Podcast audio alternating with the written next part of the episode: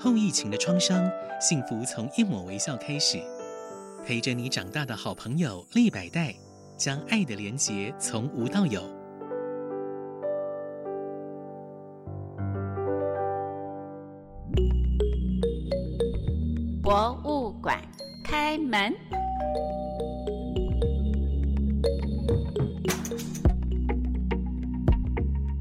好好听 FM 的听众朋友们，大家好，我是陆中艳。李在这博物馆开门这一集，想跟大家介绍十八世纪法王路易十五时代的陶瓷产业发展。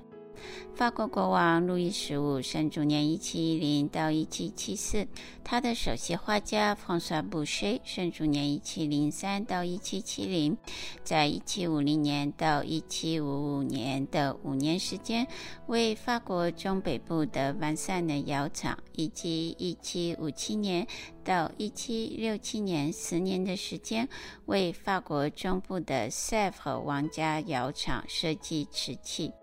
在前一集里，在跟大家介绍，方刷布谢是当时艺术风格 Rococo 时代的中国风的创始人。那今天呢，我们就来介绍他对于瓷器创作的影响以及瓷器的发展。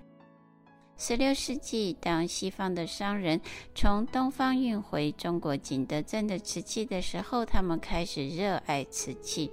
由于进口瓷器成本很高，因此从十七世纪开始，欧洲开始研发制造瓷器的秘方，同时大量生产有中国风的瓷器，以减少从远东进口的昂贵成本。首先，我们就来谈一谈瓷都景德镇。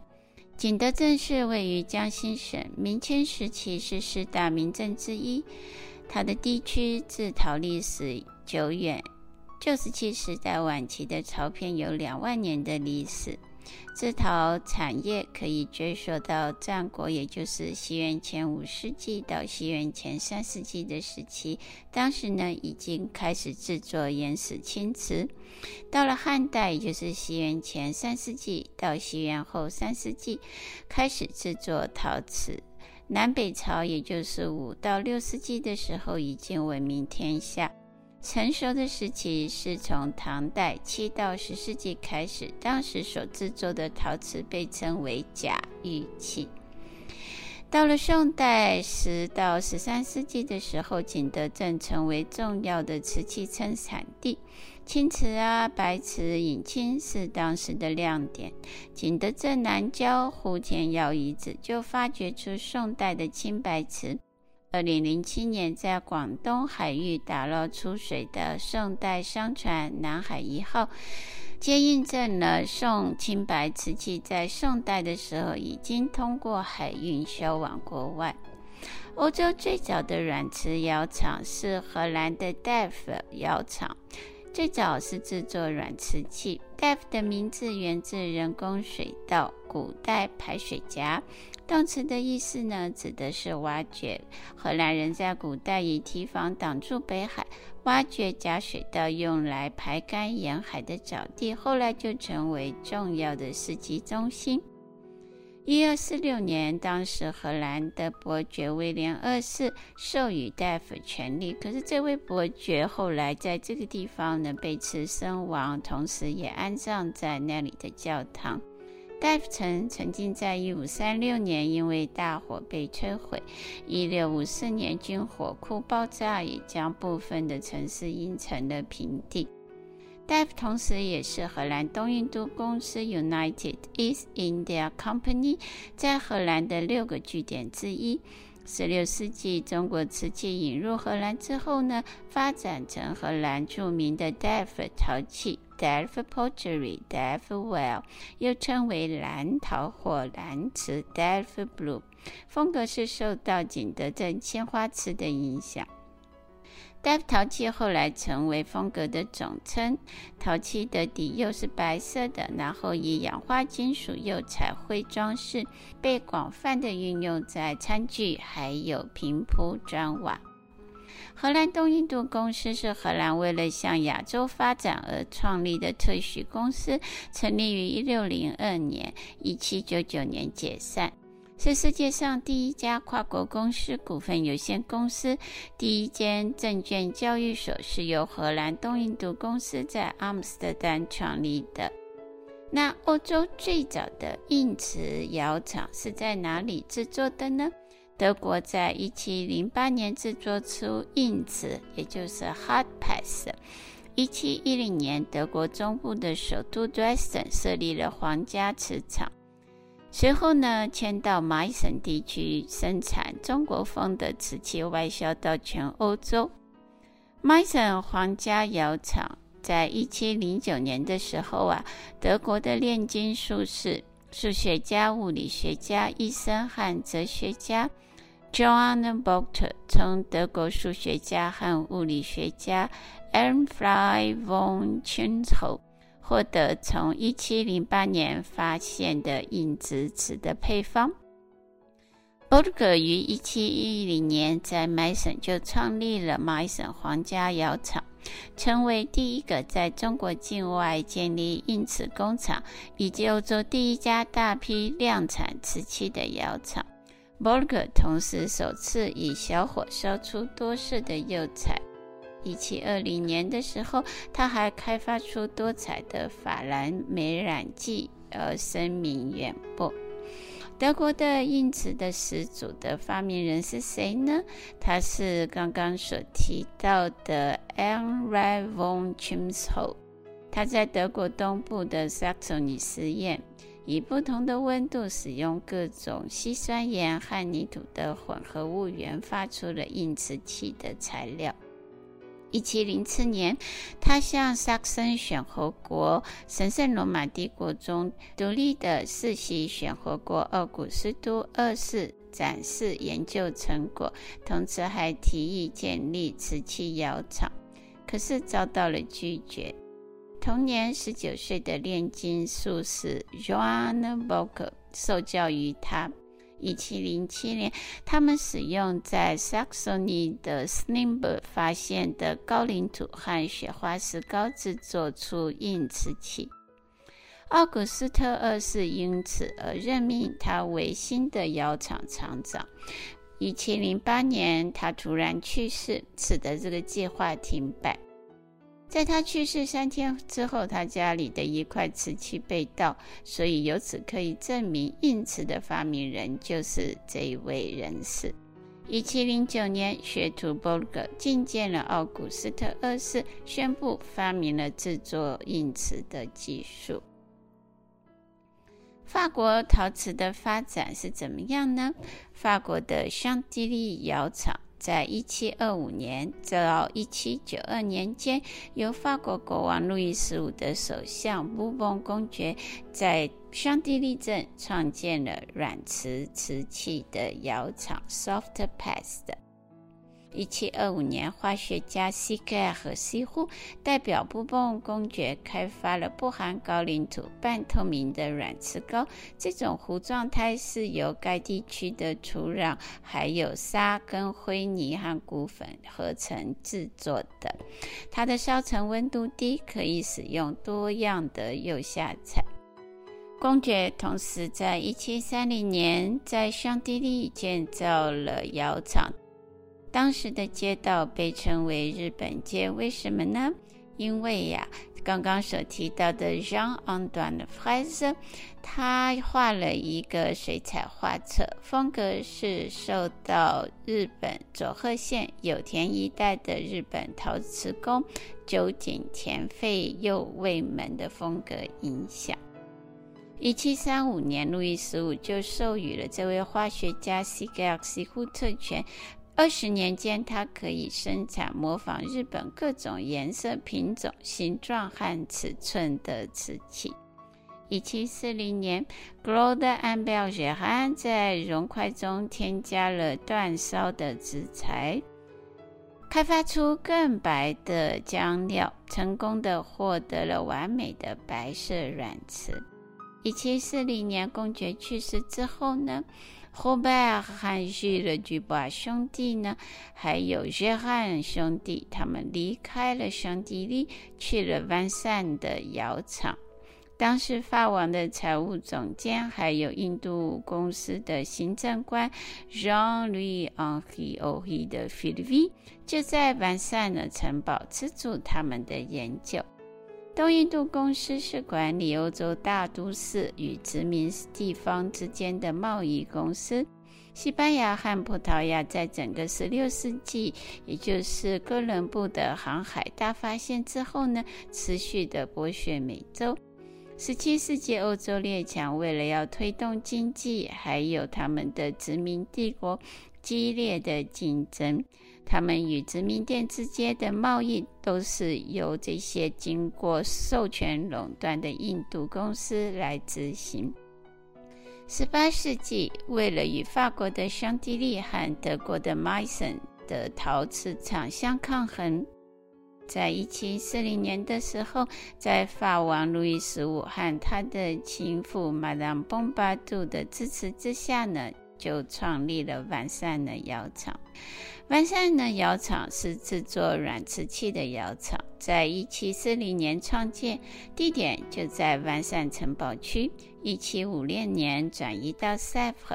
法国窑厂努力地以软瓷生产与硬瓷一样丰富多元的产品，目的呢是为了要与德国麦森抗衡。法王的财务总监 Jean-Louis Henri Oreille de Filly，他极具野心，一直想与德国的麦森相竞争。一七四零年，在万善城堡建立了窑厂。当时来自布蓬的公爵香缇丽窑厂的霍贝尔和希尔居布瓦兄弟，他们带着在香缇丽的秘方来到了万善窑厂，成为首任万善窑厂的主任。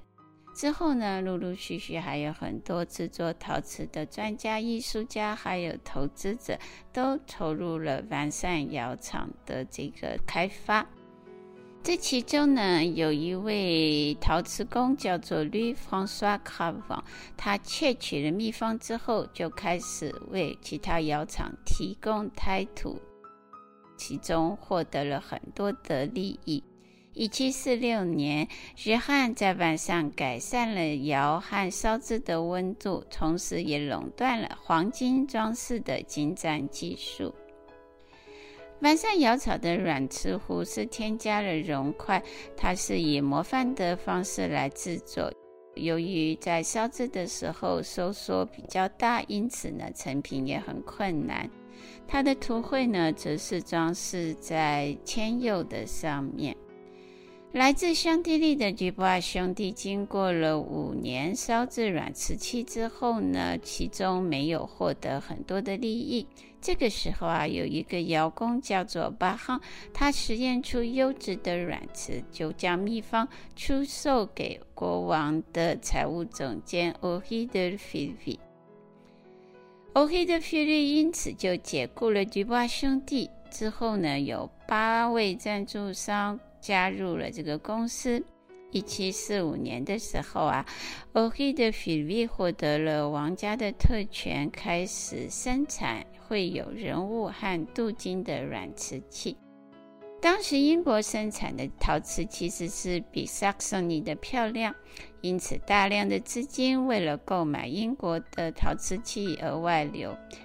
因为这个原因呢，法国的夏尔昂丹们就决定要扩大窑厂，来作为窑工生产和居住的地方。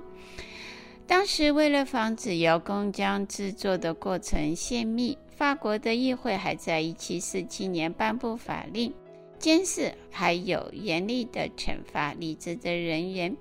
任职者没有经过许可是不可以请假的，否则会处以罚款或监禁。如果违反保密规定，会有巨额的罚款；如果不缴纳呢，还会被关三年。一七五二年，就有两名窑工叛逃，后来经过锁城，把他们抓回来监禁，之后呢，又送回了万善窑厂工作。一七四八年的时候，有差不多二十多名年轻女子，她们负责制作陶瓷的花朵。一七五三年，当妇女们不能够在窑厂工作的时候，她们都在家里制作这些瓷花。法王路易十五就曾经花巨额的资金购买这些瓷花，送给他的情妇 Madame Pompadour。Henri de Fivi 在一七五一年去世了之后呢，隔年这个公司就重组。当时法王的顾问兼侍从 Pierre Galabru 还有路易十五，他们都持有股份。国王持有的股份是四分之一。窑厂因而转型为王家窑厂，产品被称为法国瓷器。一七五二年，法国化学家、皇家科学院的院士，也是财政总局的人，Jean L. 被路易十五国王任命为王家窑厂的总监。他改良了制造流程和技术，还开发了新的色彩，例如1751年的宝蓝色、1752年的青金石和绿松石蓝，以及1753年的紫色。到了1756年，还烧成了绿色。一七五三年，法王路易十五就收到他在两年前，一七五一年为凡尔赛宫订购的第一件蓝色瓷器。一七五四年，俄罗斯的皇后订购了一套仿古浮雕装饰的餐具。一七五六年，路易十五也订购了为枫丹白露宫设计的伽马约胭脂红的瓷器。窑厂当时呢，就高薪聘请专业的艺术家和窑工，很快的呢，就成为法国和欧洲的首要窑厂。一七五六年，用于瓷器绘画的色彩工作室雇佣了将近五十名的艺术家。为了有更广阔的空间呢，所以万善窑厂就决定迁移到赛弗窑厂。一七五六年，当时两百多名窑工和家人乘坐一百八十多辆的车离开了万善，将物品和器具运送到塞浦。那一年，国王向丹麦国王提供了带有绿底和花卉的瓷器。赛佛王家窑厂是在一七五六年的时候，由刚刚所提到的完善窑厂迁到赛佛的。在崩巴杜夫人的倡议下，地址呢就是在贝尔维城堡的附近。于一七五三年到一七五六年三年间，建造了一个四层楼的窑厂，包括储藏胎土、材和原料的储藏室。一楼呢有成型、抹灰、雕塑、雕刻车间和烤炉；二楼是雕刻家、车工、修理工和装潢师；阁楼呢是画家、镀金者、动物艺术家和人物画家的居所。一七五六年，路易十五购买了塞佛的全部股份，成为唯一的股东。一七五九年，窑厂被规划为王室的领地。最初，赛弗窑厂生产软瓷。后来，Louis-François Ier Cravant 发现了秘方，他因此被公认为赛弗王家瓷器窑厂的软瓷器的发明者。法国第一个高岭土的矿床是在1765年发现。从此之后呢，赛弗的窑厂就可以制作更优质的瓷器。法国的英瓷花瓶在一七七三年底也正式的上市了。各位亲爱的听众朋友们，在我们的日常生活中，我们每天都会用到瓷器的器皿来用餐。可是透过李赛的介绍，大家可以了解到，在路易十五的十八世纪的时代，当时在法国发展出来的，不论是软瓷还是硬瓷，它的发展历程是非常特殊的。因此，以后大家如果有机会到博物馆看到，不论是戴夫，或者是德国的马伊森，以及法国的香吉利、万善呢和赛弗的窑厂所制作的优美精致的瓷器呢，大家就能够了解到他们在当时和现在都是非常珍贵的。希望大家喜欢，谢谢大家。